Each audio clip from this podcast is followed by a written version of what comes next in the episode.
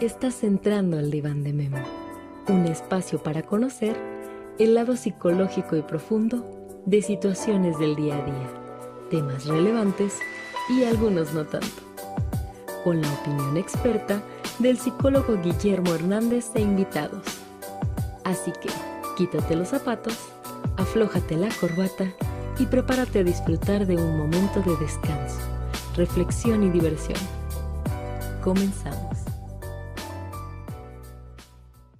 ¿Cómo están familia bonita? Bienvenidos a nuestro programa de hoy, bienvenidos aquí al Diván, el podcast de psicología y temas de interés. El día de hoy les vamos a hablar sobre la resiliencia.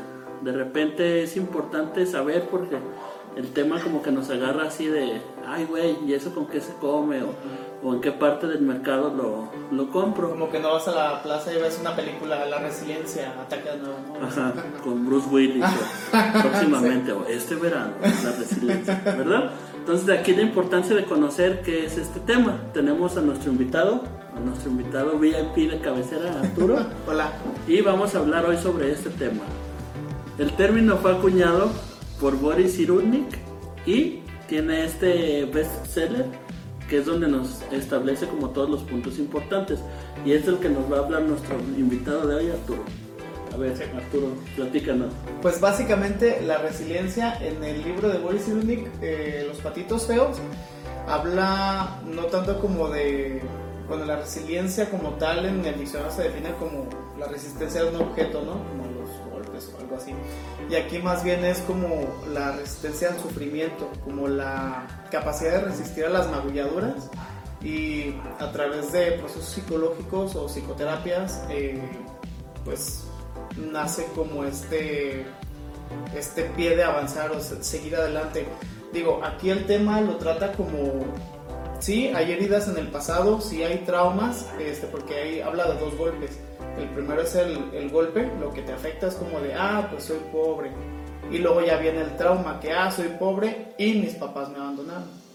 Entonces, como habla de eso y como a pesar de todo eso la gente logra como, como salir adelante, ¿no? Que siempre es una herida que está ahí en tu vida, pero este, pues no andas como con ella a cuestas, ¿no? Como que logras superarla de cierta manera. Es, en resumen, la habilidad de transformar la basura en oro, ¿sí? Como lo hacían los alquimistas anteriormente.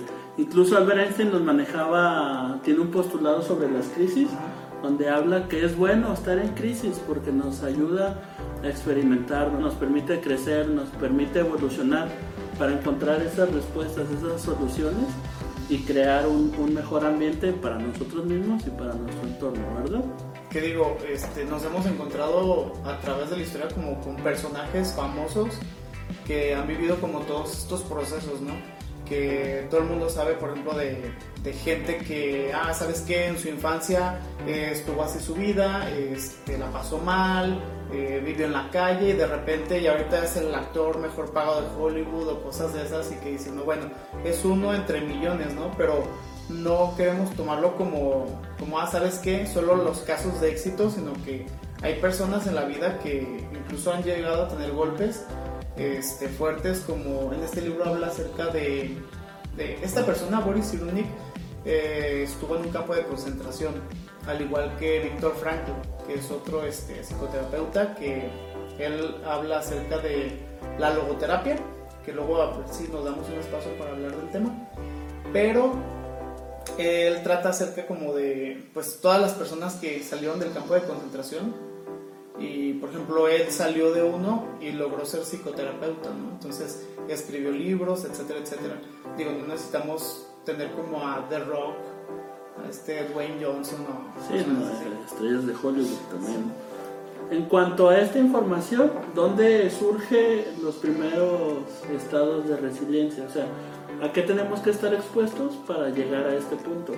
Bueno, básicamente los estados resilientes comienzan en el proceso casi casi desde que eres un bebé, o sea, de los, habla aquí desde los 12 a los 18 meses de edad, ya el niño comienza a tener como una etapa de comunicación con los adultos y comienza a formarse como su resiliencia. Fíjate, creo que es importante para que nos quede un poco más claro que nos compartieras alguno de los casos. Siempre es muy enriquecedor saber cosas como hasta que le pasan a alguien. Entonces, pues, no, sí. de, ilustras. De hecho, en el libro vienen varios. En el libro vienen, por ejemplo, hay uno que, que resalta mucho que es un niño que es muy bueno en la escuela. Entonces, él encuentra como su salvavidas en el estudio.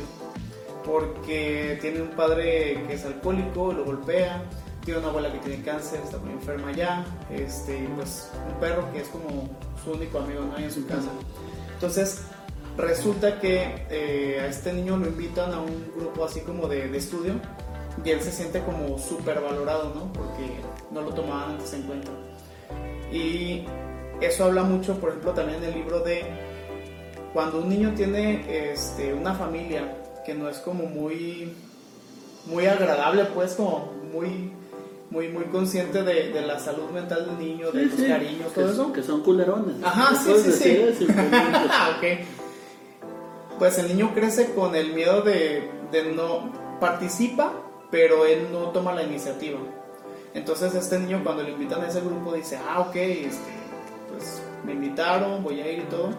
Y el profesor descubre que él es muy bueno en el estudio y es muy bueno en lenguas, etcétera, etcétera. Entonces, le dice, ¿sabes qué? Tú eres muy bueno, esta es tu prueba para la universidad, este, estoy seguro que vas a quedar. Pero él le dice, pues aunque pase, no voy a ir, porque tengo que cuidar a mi abuela enferma y a mi padre que es alcohólico. Resulta que por hacer del destino, el perro se sale un día de la casa y el papá borracho va atrás de él. Atropellan al papá y lo matan.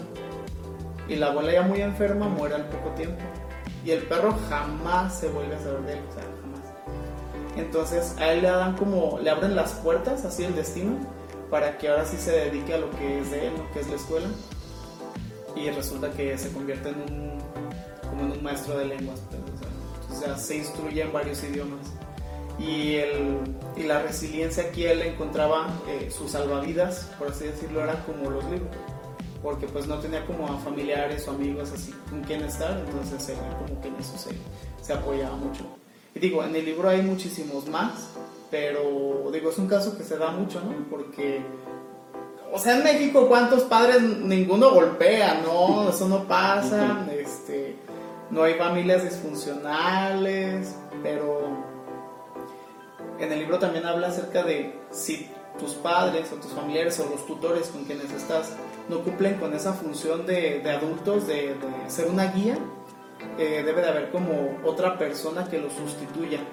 Por ejemplo, este, los hijos de una madre alcohólica que no tienen padre, etcétera, etcétera, mm, se pueden ver como, como salvados por tíos o, este, o primos o a lo mejor alguna, algún amigo de la familia que les diga, sabes que la vida no es tan mala, o sea, sí hay problemas, sí la estás pasando mal y todo, pero mira, hay estas cosas buenas, ¿no? Entonces da como, como ese enfoque y va como dándole el empuje al niño, este, que no se lo están dando su Porque fíjate, en este caso tenemos que delimitar cuando hablamos de una situación de un infante, cuando hablamos ya de, situaciones en personas adultas, ¿no? Para trabajarlo dentro de, de esta manera con las personas adultas, encontramos algo que, me gusta a mí mencionarlo, es el sistema de microrecompensas. El sistema de, de microrecompensas, no sé si lo has visto, has jugado Candy Crush o has ido al casino, consiste en darte pequeños bonos, irte congratulando de pequeños pasitos, de manera que conforme avanzas te va dando logro, te va dando satisfacción y eso hace que se complemente como un todo nosotros estamos acostumbrados a vivir a un ritmo vertiginoso, entonces de repente es como mucho el nivel de exigencia que traemos cada quien y a veces no alcanzas a cumplir con todas tus metas. Hay una frase que me gusta mucho en una empresa que lo manejaban, decía que siempre buscar la excelencia, menos inadmisible y más imposible. Era para que te dieras una idea como del nivel de por ejemplo, porque necesitamos traducción alguna. de exigencia que manejaban. Y, por ejemplo, hay en algunos lineamientos de los alemanes, su frase es más que la excelencia. O sea, ¿te imaginas de repente Este, los estándares que manejan y a la presión que se someten? O sea, más que la excelencia, ¿cómo podemos medir eso? Pero bueno, ese es tema de, de otro programa. Regreso a la parte de las micro recompensas. Si tú te estás llenando de pequeñas metas día a día, a pesar de que tus planes no se estén dando, tú tienes como esa ancla que te va a permitir irte desarrollando. O sea, que era lo que le pasaba a este chico del caso que nos cuentas. Su ancla era el estudio. Su entorno social era decadente. Tenía que cuidar a su papá, tenía que estar pendiente de su abuela. Y sin embargo, encontraba este sistema de, micro recompensas en el estudio. Era lo que lo iba llenando, era lo que le iba dando esas vitaminas. Entonces tenemos que buscar la manera de complementarnos. Pónganse metas pequeñas, tengan planes claros para que comiencen a trabajar en ellos.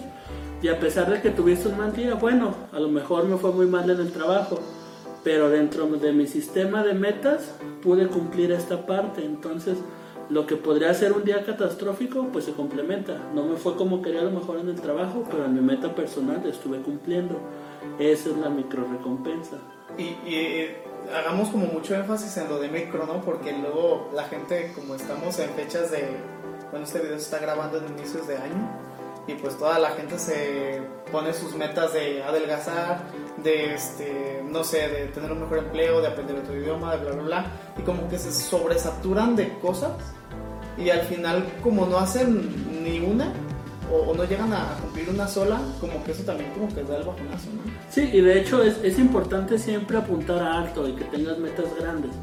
El problema en este tipo de, de, mentalidad o en esta forma de trabajo es que tú puedes tener una meta muy grande, pero si es exageradamente grande que rebasa los límites de lo posible para ti, va a hacer que no la cumplas. Como está tan complicado, no la vas a llevar a cabo y como no la llevas a cabo te vas a frustrar, entonces lo vas a abandonar a medio camino. Y me sucedió, yo entro en un periodo de mi vida a vender casas y ahí la motivación que te daban era, tú tienes que ir por mucho dinero, allá hay un chingo de dinero esperándote afuera, entonces tú tienes que ir. Esa era su única motivación que te decían. Eh, ellos nos ponían de meta vender siete casas siete casas cada 15 días. Ah, pelado, fácil. No, no, fácil. Y, y, una tasa de venta de 14 casas al mes. Entonces yo acababa de entrar y bien motivado y todo, dije, ah, 14. Fresco el muchacho. Voy a vender 30 casas. ¿qué hacen? Ah, tienen mucho dinero para repartir, pues a ver qué hacen. Comencé a trabajar y tenía mi meta de 30 casas. ¿Saben cuántas casas vendí? Una puta casa. estuvo mi meta tan, tan pero, Pero me imagino que fue la mejor casa de todas, ¿no? necesariamente, no puedo hablar de ah, ellos. ok, no digamos, para la persona que compró la casa le fue bien. Era, era lo que necesitaba, pero antes de entrar y de hacer una estrategia y de establecer metas, pasos, una dinámica de trabajo a corto plazo, yo hice mi meta muy grande y muy al aventón. Entonces, ¿qué pasó? no la pude cumplir, me frustré, dejé de trabajar y me salí. ¿Sí? Entonces, de aquí la importancia, mientras sea logro, no importa el tamaño. Por eso regresamos a la parte de las micro recompensas. Porque todo esto nos lleva a ser resilientes. O sea, no crean que se nos está olvidando el tema, no, no. Es, es parte del complemento de esto. Porque mientras ustedes adquieran esa competencia de tolerancia a la frustración, van a poder ir sobrellevando todos los retos que les vayan saliendo. O sea, todos esperamos como que, ah, ya no tener problemas y, ya no sufrir. No, los problemas no se terminan. Lo que tiene que ir cambiando es la capacidad de nosotros por irlos solventando, irlos corrigiendo e irlos superando. Por eso digo que es muy importante que vayamos a terapia. O sea, la gente que estamos entrando en una nueva etapa, este, este año 2020 está iniciando, vayan a terapia, no les va a hacer este, más que bien ¿Por qué? Porque se van a autodescubrir, a lo mejor van a ver cosas que, que ustedes no se dan cuenta, porque por ahí leí una frase que decía que nosotros tenemos una percepción de, de nuestra persona, tú tienes una percepción mía, este, fulanito tiene otra percepción, y cada quien te ve de diferente manera, aunque seas uno solo siempre, este, algunos te van a ver como, no, ¿sabes qué? Este es el que llega diario tarde del trabajo o sabes que esta persona es el que mejor cocina de todos, o sabes, entonces cada quien te va a ver como de cierta manera y cada quien tiene una idea de, de ti y tú no te das cuenta de ciertas cosas, entonces hay que descubrirse con terapia, ¿verdad? Exactamente, de ahí la importancia del autoconocimiento a través del terapeuta con el que estés trabajando. No le tengan miedo, ya estamos en una etapa chida, ya, ya pasamos eso de que los que van al psicólogo es porque están locos. sí, de hecho, de hecho, ir al psicólogo yo creo que es lo más sano que debe hacer la gente ya hoy en día. Y ahorita tocando ese tema, en el libro habla acerca de, hay un párrafo que dice de la cultura del prejuicio a la cultura de, no, de la cultura de la culpa a la cultura del prejuicio. Esto es, por ejemplo, este, la cultura de la culpa, toda la desgracia o sufrimiento surge y, y es responsabilidad de la persona. Y ahora estamos en la cultura del prejuicio. La cultura del prejuicio es, vamos a terapia, por ejemplo, yo llevo a, no sé, mi sobrino, mi hijo, voy con el psicólogo, voy con Memo y le digo, Memo, necesito que ayudes a tratar a, este niño y este, pues tiene una mala actitud, va mal en la escuela, etcétera, etcétera. Pero tiempo después de la terapia, yo no veo mejoras en el niño.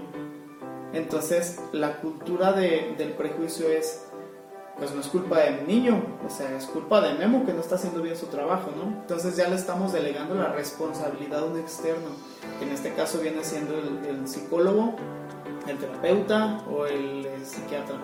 Y de esa parte quiero mencionar algo porque muy fácil delegamos nuestras responsabilidades. Si mi niño no aprende es culpa del profe, donde está, si la terapia no me está sirviendo es culpa del psicólogo, a lo mejor yo no estoy haciendo mis tareas en cualquiera de los dos casos y muy fácil nos deslindamos. De aquí la importancia de conocer a lo mejor qué es lo que nos está trabando, porque también, o sea, les estamos hablando de lo bonito de la resiliencia, de las micro recompensas, de lo que podemos hacer para mejorar, pero siempre va a haber factores que nos atoren, ¿sí? Va ver esa piedrita en el zapato o esa, esa es la voz a lo mejor, que no se conecta y que no te deja avanzar, que en este caso le conocemos como mecanismos de defensa. ¿Nos puedes platicar sobre eso? Sí, de hecho, eh, dentro de los mecanismos de defensa de un niño que tiene este, que tiene este tipo de problemas, eh, o sea, baja resiliencia, eh, habla acerca de la negación, del aislamiento, de, por ejemplo, la creatividad, que digo, no todo es malo, o sea, también hay como, cosas como positivas, pero también este, habla acerca de la, de la huida hacia adelante, ¿no? de, de cómo, cómo esquivar los problemas y eh, de la intelectualización dentro del medio. Entonces, por ejemplo, vemos a niños que tienen como estos problemas de, ¿sabes qué? Este niño desde muy chiquito, este, sus papás lo traían a puros golpes o se la pasaban regañándolo, entonces se hizo como muy retraído eso lo llevó a, ponemos el ejemplo anterior, a enfocarse como en los libros, en el estudio, en las artes, en, no sé, en danza, etcétera, etcétera. Y de repente hay un mundo donde él es como muy bueno. O el niño se aísla demasiado. Entonces es de esa, ese tipo de personas de, que nunca salen, de, que se, están como muy negativos a hacer nuevos amigos, que están en el salón y jamás participan. Entonces habla acerca como de todo eso. Y fíjate, en esa parte creo que le hemos ido ganando este espacio en muchas áreas de la sociedad y ya en muchas escuelas se ha ido cambiando la concepción que teníamos. Por ejemplo, antes eras listo si sabías de matemáticas o si sabías de español, era lo que le daban como mucho juego. Incluso en la carga horario es lo que tiene más peso y todo. Y sin embargo, la sociedad ha ido descubriendo que, que la base no está en esto. O sea, gracias a las inteligencias múltiples, al ir viendo esta parte, nos hemos dado cuenta de la parte creativa, de la parte social. ¿Qué digo? Por ejemplo, hablando de las inteligencias múltiples, está la inteligencia emocional, que ni siquiera se toca en las escuelas. O sea, les da miedo, ¿verdad? Sí, les da miedo. Aparte que ya los niños de ellos son demasiado quiero decir otra cosa, pero son como muy, muy frágiles. Entonces, de sí, son como de vidrio. Los papás también. Sí, sí, los papás yo creo que tienen toda la culpa, pero. Eh, bueno, ese, es, otro tema. otro programa. Más cuestión cultural o, o geográfica, como en Japón. En Japón tienen ciertas clases que primero es como de, hacer ah, qué? Empatizar, limpiar, hacer el aseo de toda la escuela, este, portarte educadamente, etcétera, etcétera, y luego ya vienen las materias. Pero ¿cómo voy a poner a mi niño a limpiar, no? Si esa es la chamba del internet. Sí, sí, exactamente, como, ajá, exacto. Incluso en este tema de la educación, la parte de la crianza de los niños todavía lo manejamos como tema tabú. O sea, hay como muchas cosas que no se pueden decir o que no puedes tocar porque de repente los papás se ofenden. Sí, entonces de aquí la, importancia de tener como esa apertura. Si no lo han leído, se lo recomiendo, Tu hijo, tu espejo de Martenicia Chávez, porque ah, tenemos de repente tantos vicios en la crianza que no nos damos cuenta. O sea, hay tantos patrones inconscientes que, que, estamos desarrollando y podemos sentir envidia por nuestros hijos, podemos sentir coraje, podemos hacer distinción. O sea, tú pregúntale a la mamá que quieras quién es tu favorito, te va a decir. ¿Qué te va a decir? Ajá, todos. No, todos. no, no, tengo no hijo, yo a todos los quiero por igual, todos son importantes. Todos, Todas te avientan esa mentira. No es cierto, ya sabemos que no, ¿verdad? Entonces tenemos estos sentimientos hacia nuestros hijos que no nos damos cuenta. Lo que te decía de las mamás, le puedes preguntar quién es su favorito, te va a decir que no, pero siempre tienen a uno y no, no hay problema por eso, o sea, existe. Y, pero el detalle es que no lo hacen consciente, entonces... yo estoy seguro que en mi casa soy el favorito. sí, le tendremos que preguntar a sus hermanos o a su mamá, que no lo va a negar. ¿Verdad? Entonces, en esta parte de la crianza, a lo mejor tú no notas pero haces distinciones. Y esas distinciones van a llevar a que la formación de tus hijos sea diferente. De entrada, eh, el momento que vive cada hijo dentro de la familia es distinto, desde el plano económico, el plano efectivo, la energía que traen los papás, o sea, son todas esas variables que están interactuando. Pero ¿qué pasaría si de repente tenemos como las mismas variables? ¿Qué pasaría si tenemos un caso de unos gemelos donde nacen casi al mismo tiempo, son los primeros de la familia. ¿Creen que habría diferencia? Y es lo que nos vas a explicar ahorita. Sí, de hecho sí, sí hay, sí hay diferencia, sí hay un comportamiento distinto, no de los niños, sino de los padres hacia los niños. Incluso voy a sacar mis notas aquí muy descaradamente.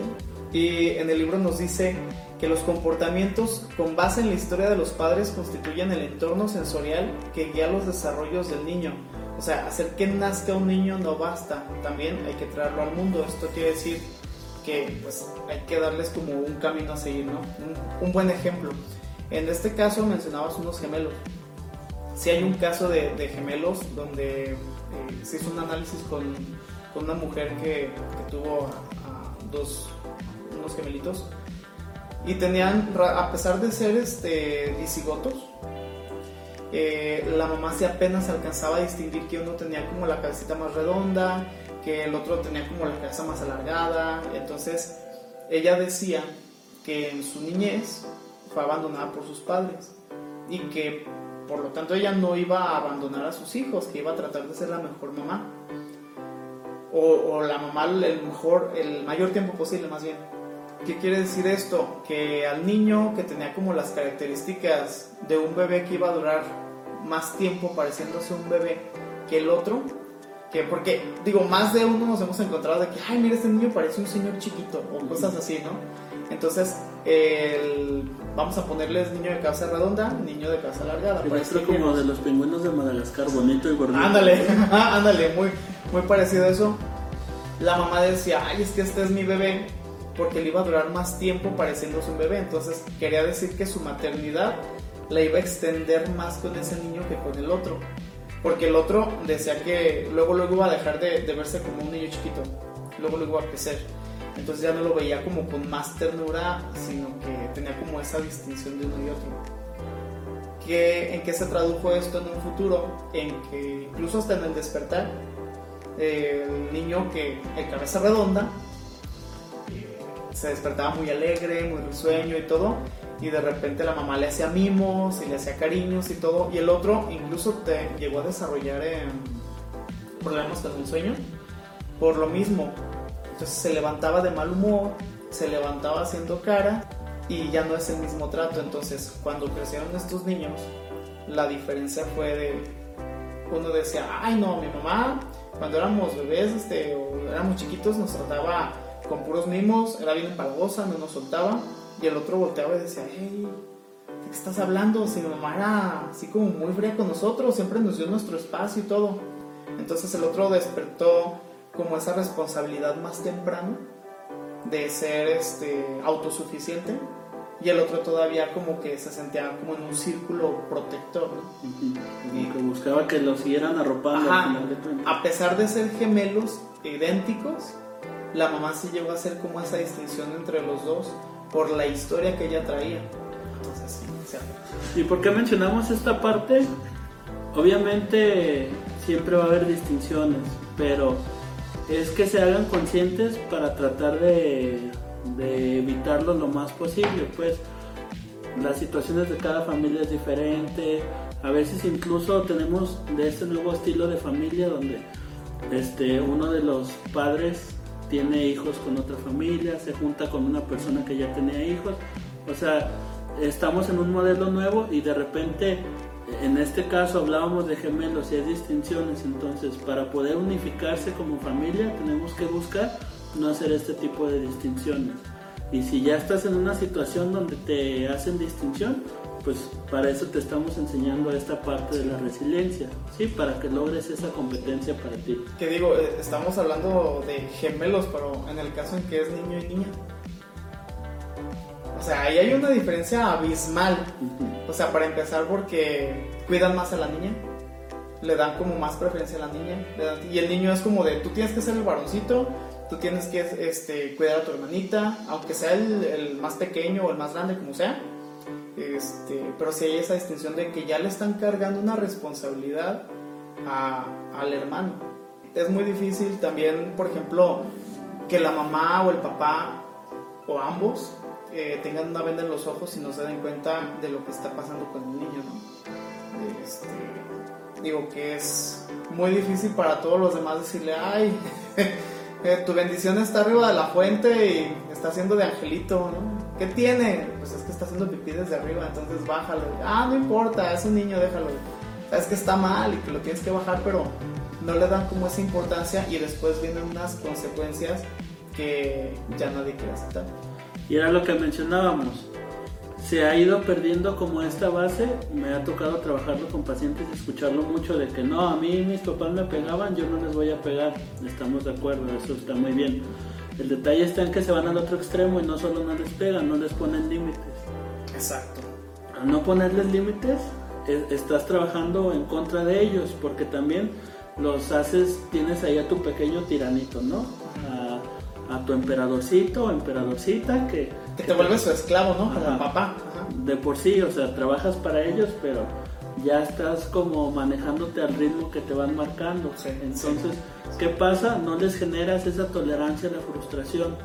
Y al no tenerla, pues caemos en este punto, no eres resiliente, las cosas te pegan más, a lo mejor haces como mucho drama de las situaciones, pero no es culpa tuya al final de cuentas, sino que nunca recibiste esas herramientas para poder desarrollarte. Entonces, por eso, aunque pareciera como un tema raro o un término que a lo mejor mucha gente no conoce, por eso lo estamos hablando, para que lo trabajen, para que lo desarrollen. Sí, de hecho en el libro también habla acerca de los tipos de alianza que, que se forman en las familias.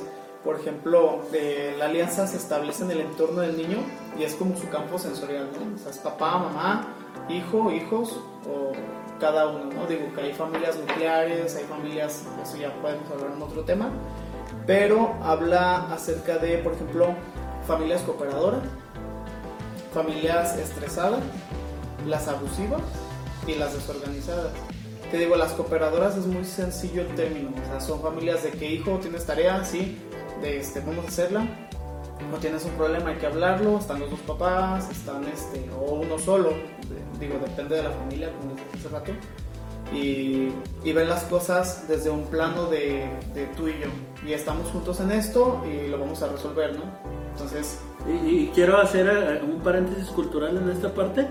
Aquí nos referimos familia a núcleo, ¿sí? O sea, puede ser abuelos y los niños, papá e hijos, papá, papá y los hijos, mamá y los hijos, mamá y mamá y los hijos, o sea, es el núcleo. Como el papá por siempre al final. Todas esas descripciones, lo mismo. Sí, o sea, es el núcleo dentro del hogar cómo se lleva a cabo al final de cuentas. ¿sí? No, no hablamos de familias tradicionales como tal porque sabemos que pues hay diversidad muy grande. Y era lo que les comentábamos, nuestra sociedad ha ido evolucionando, tenemos ahora mayor apertura, entonces al final les estamos compartiendo de esto para que ustedes tengan las herramientas para llegar feliz, para estar tranquilos, para desarrollarse, para estar a gusto en su núcleo, en su familia, en su feudo. Sí, exactamente.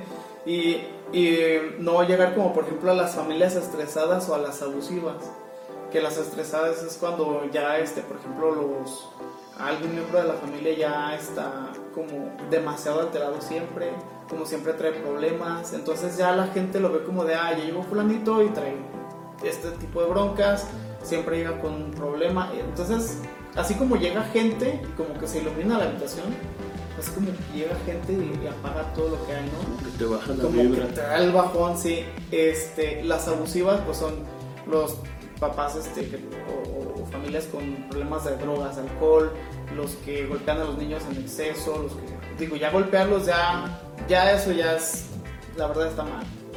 No lo hagan. No lo hagan, no lo hagan. Y este, las desorganizadas, que son, por ejemplo, papás inseguros o nerviosos, de, ay, haré esto, no lo haré, iré a, este lugar, eh, voy a poder hacer esto, voy a poder conseguir el trabajo cuando llega un tipo de papá así, lo único que este, hace, hace resaltar en el niño es, pues si mi papá no sabe qué onda, o mi mamá no sabe qué onda, o quien sea que esté como con esa este, figura de adulto, eh, pues entonces yo dónde quedo, ¿no?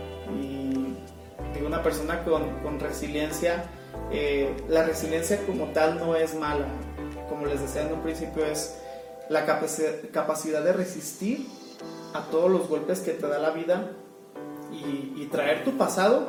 El pasado es como esa tarjeta que, eh, que ya no usas en la cartera, ¿no? Pues como ese dólar ahí que está perdido nomás para traer suerte. O sea, sabes que está ahí, siempre lo andas cargando, pero ya no lo tomas en cuenta. Entonces, esas son las heridas eh, a las que se refiere la resiliencia de Boris Y es esa parte de que mucha gente piensa que no, es que mi pasado me marcó, entonces quisiera olvidarme, ¿sí? quisiera ya no recordar. Y desde ahí tenemos que partir para cambiar esta concepción. No es que te olvides de lo que te sucedió, es que lo puedas recordar sin dolor. Y si lo comienzas a recordar sin dolor, es que ya estamos ganando esta parte de la batalla. Ya está sanando. ¿Verdad? Entonces, ¿cómo vamos, Ramírez? ¿Cómo vamos? Muy bien, este, ya, ya estamos por concluir con nuestro programa de hoy. Arturo, ¿alguna ¿Algún cierre, algo que nos quieras comentar?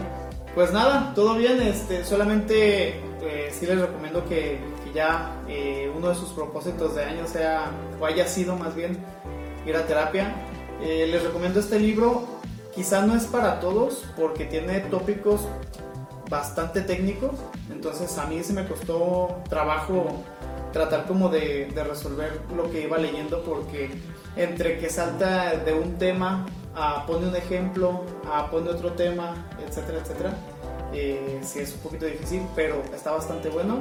También hay otro que, que sí les recomiendo, que es el de Víctor Frank, que es El hombre en busca del sentido.